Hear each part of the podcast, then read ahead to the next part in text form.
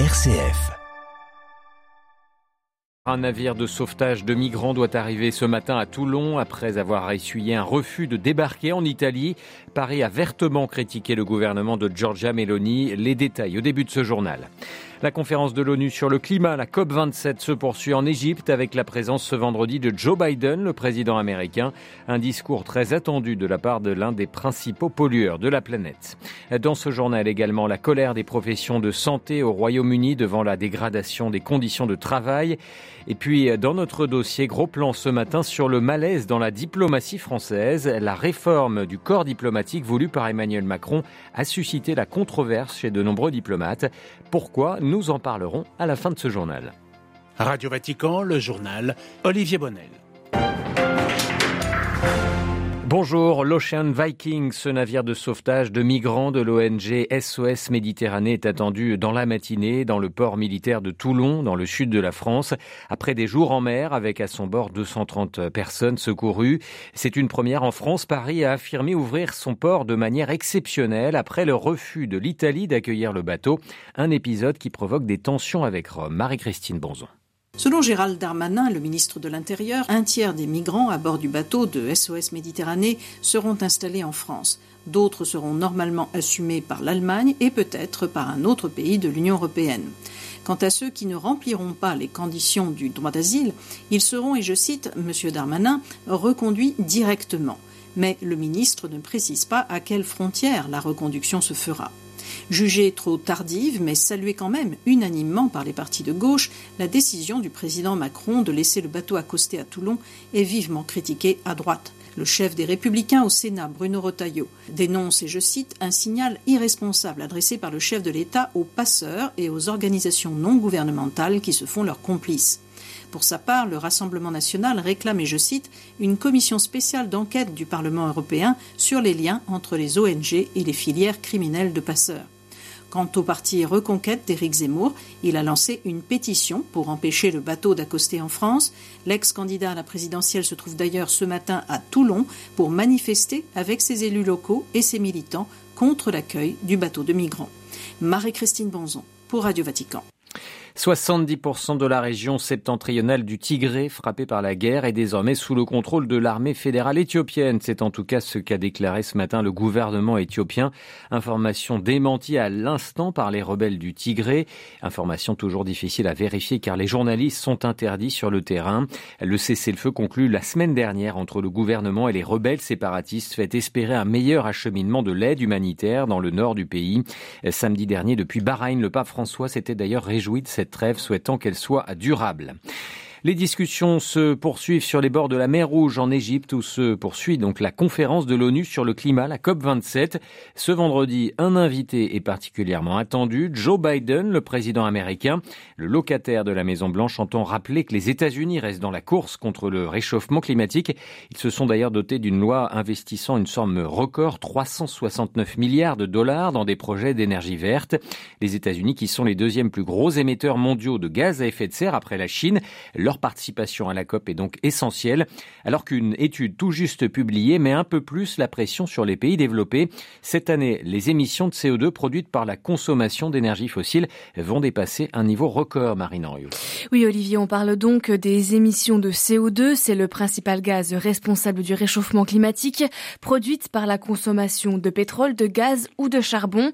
Alors comment expliquer cette hausse selon les scientifiques du Global Carbon Project qui ont réalisé ce c'est donc la conjonction de deux facteurs, la reprise économique après la pandémie et la guerre en Ukraine. Avec la reprise du trafic aérien, l'utilisation du pétrole a augmenté et ces derniers mois, vu les tensions sur le marché de l'énergie, de plus en plus de pays reviennent au charbon. C'est l'énergie fossile la plus polluante. Depuis 2014, le recours au charbon diminuait dans le monde entier, mais cette année marque un retour en arrière. Les émissions de CO2 dues au charbon devraient dépasser celles de 2014. 2014. Alors ces chiffres sont très inquiétants. Selon les scientifiques, il faudrait baisser nos émissions de gaz à effet de serre de 45% d'ici 8 ans pour limiter le réchauffement à 1,5 degré. C'est un objectif qui semble inatteignable, même si l'année en cours avec ces inondations, incendies et sécheresses qui n'ont épargné aucune surface du globe vient de montrer déjà les conséquences du réchauffement actuel. La température moyenne mondiale a déjà augmenté de 1,2 degrés Celsius ces 150 dernières années. Merci beaucoup Marine Henriot et le Saint-Siège qui est représenté à cette COP par euh, le secrétaire d'État, le cardinal Paroline. En Égypte toujours, les autorités ont assuré que le détenu politique Alaa Abdel Fattah, l'une des figures de la révolution de 2011, était en bonne santé, mais ses proches et ses avocats n'ont pas le droit de le voir et s'inquiètent. Ils craignent qu'il soit nourri de force. Alaa Abdel Fattah est en grève de la faim depuis sept mois.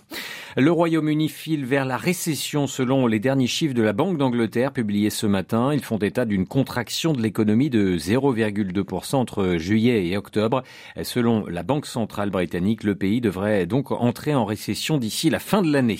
Le climat social en Grande-Bretagne est lui très lourd. De nombreuses grèves ont paralysé, paralysé hier les transports à Londres. Le secteur de la santé est particulièrement touché pour la première fois depuis sa création il y a un siècle. Le premier des syndicats des personnels dans les hôpitaux du secteur public ont appelé à la grève pour de meilleurs salaires et protester contre la dégradation des soins. À Londres, Jean Jaffré. Plus de la moitié des membres du syndicat majoritaire ont voté pour la grève. L'action, qui sera organisée d'ici la fin de l'année, résulte d'un ras-le-bol des infirmières, infirmiers, sages-femmes, aides-soignants et des personnels de service. Ils sont d'autant plus amers après les efforts et les sacrifices acceptés pendant l'épidémie de la Covid-19. Le syndicat s'inquiète aussi de l'aggravation de la crise dans les hôpitaux, un environnement de moins en moins sûr pour les patients, d'après le syndicat. On estime à plus de 7 millions le nombre de patients qui attendent un rendez-vous, une opération ou le début d'un traitement d'un cancer.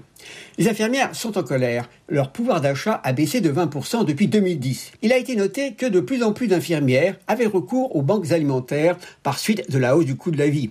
Des dizaines de milliers de personnes soignantes par an démissionnent à cause des conditions de travail et des bas salaires il est plus avantageux de travailler dans des entrepôts de multinationales. Par ailleurs, le Brexit a durci les conditions de recrutement de résidents de l'Union européenne. Le gouvernement, qui doit annoncer un plan pour boucher un trou de 50 milliards de livres dans les finances publiques et fait face à une grogne sociale sans précédent depuis 50 ans, n'est pas prêt de satisfaire une demande de hausse des salaires de 17,6%. Long, Jean Jaffré, Radio Vatican. Le Timor oriental bientôt intégré dans l'ASEAN, les dirigeants de l'Association des Nations d'Asie du Sud-Est ont donné leur accord de principe pour que le petit pays les rejoigne. Ancienne colonie portugaise, le Timor oriental est devenu indépendant en 2002 à l'issue d'une sanglante guerre avec l'Indonésie. L'Indonésie qui organisera les 15 et 16 novembre le sommet des pays du G20, sommet qui se tiendra sans la présence de Vladimir Poutine, mais avec celle du président chinois Xi Jinping vient de confirmer Pékin. Que vont devenir les femmes afghanes depuis le retour des talibans en août 2021 La situation dans le pays est de plus en plus difficile pour des millions d'Afghanes. Il s'agit désormais de les effacer de l'espace public. Les talibans leur ont en effet interdit hier les jardins et parcs publics à Kaboul.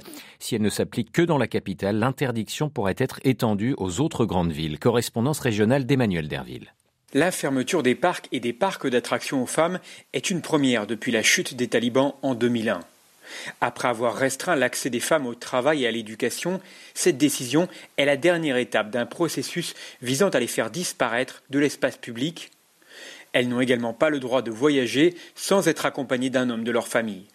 Les manifestations pour les droits des femmes n'ont pas cessé depuis le retour au pouvoir des talibans l'an dernier, en particulier dans la capitale. Mais les islamistes tirent en l'air pour disperser les rassemblements et arrêtent celles qui organisent ce genre de protestation. En durcissant la répression envers les femmes, la théocratie talibane s'isole encore davantage de la communauté internationale. Le régime ne cesse de réclamer la reconnaissance diplomatique des grandes puissances. En vain, ce blocage semble enfermer les islamistes dans une logique toujours plus radicale. New Delhi, Emmanuel Derville pour Radio Vatican. La Chine annonce un assouplissement de ses restrictions anti-Covid visant les voyageurs venus de l'étranger. La quarantaine à l'arrivée passe de 10 à 8 jours. Un seul test PCR de moins de 48 heures au lieu de deux est désormais requis. La Chine qui est le dernier grand pays à maintenir de strictes mesures sanitaires face au virus.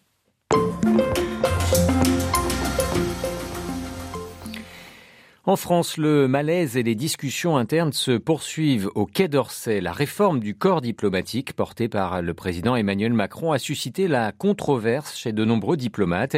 Elle vise à les intégrer dans le corps des administrateurs de l'État, supprimant la spécificité d'une carrière entièrement diplomatique.